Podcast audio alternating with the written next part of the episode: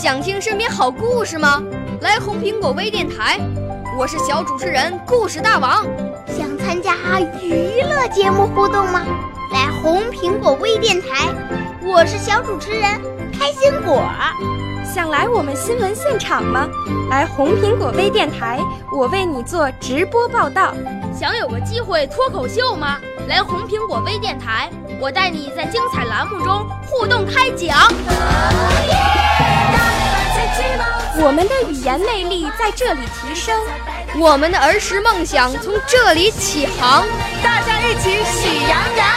少年儿童主持人，红苹果微电台现在开始广播。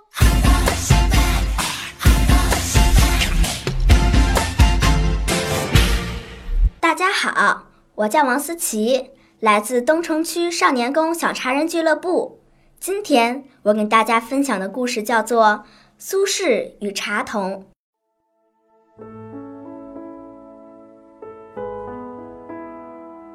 苏轼号称东坡居士，是我国宋代著名的政治家、文学家，同时也是一位种茶、烹茶、品茶都样样精通的著名茶人。他一生写有近百首有关茶的诗词，还亲手设计了一种提梁式的紫砂壶。这种紫砂壶不仅外形美观独到，而且烹茶格外美味。苏东坡除了讲究茶壶外，还讲究烹茶的水，一定要是金沙泉的水。金沙泉出自于蜀山金沙寺，水质甘甜，用这种水泡出的茶，味道十分醇厚。有一年夏天，苏东坡家里来了几位很懂茶的朋友，苏东坡就叫小书童快去金沙泉挑水。小书童刚出门，就碰到几个小伙伴邀请他一起去玩儿，谁知一玩就忘了时间，太阳已经快落山了，小书童才想起要挑水的事。金沙泉往返要好几里路，怕是来不及了。这可怎么办呢？小书童急得哭了起来，小伙伴也跟着着急起来。其中一个比较机灵的想了一想，说：“有办法了，你干脆就在附近的井里挑两桶水回去，反正你家先生也没看到。”小书童想想，也没有更好的办法，就这么做了。苏东坡见小书童挑水回来，就赶紧上水烹茶。可茶烹好了，大家一尝都面露难色，但由于面子就没说什么，起身告辞了。苏东坡端起一碗尝了尝，马上发觉味道不对，就把小书童叫来问：“你挑的是金沙泉的水吗？”小书童一听，知道瞒不过去，只好把事情的前前后后都说了。第二天。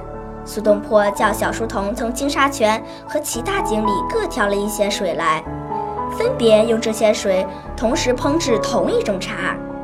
烹好后，给小书童各倒上了一碗，让小书童品尝。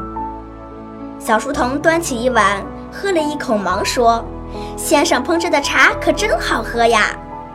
苏东坡笑而不语。就这样，小书童每喝完一碗都说好。喝到最后一碗时，小书童不禁大声说：“先生，这碗茶的滋味最好。”苏东坡哈哈大笑，说道：“小顽童，不愧给我这么多年，还能分别出好坏。这次你知道我为何只用金沙泉的水烹茶了吧？难道这最后一碗茶是金沙泉的水所烹？”小书童问：“正是。”你都能喝出好坏，何况那些精通喝茶之人呢？记住，做任何事情都要认真专注，这样才能有所建树。小书童听后低下头，从此再也没偷过懒。据说这个小书童后来也成了一个小有名气的茶人。少年儿童主持人，红苹果微电台由北京电台培训中心荣誉出品，微信公众号：北京电台培训中心。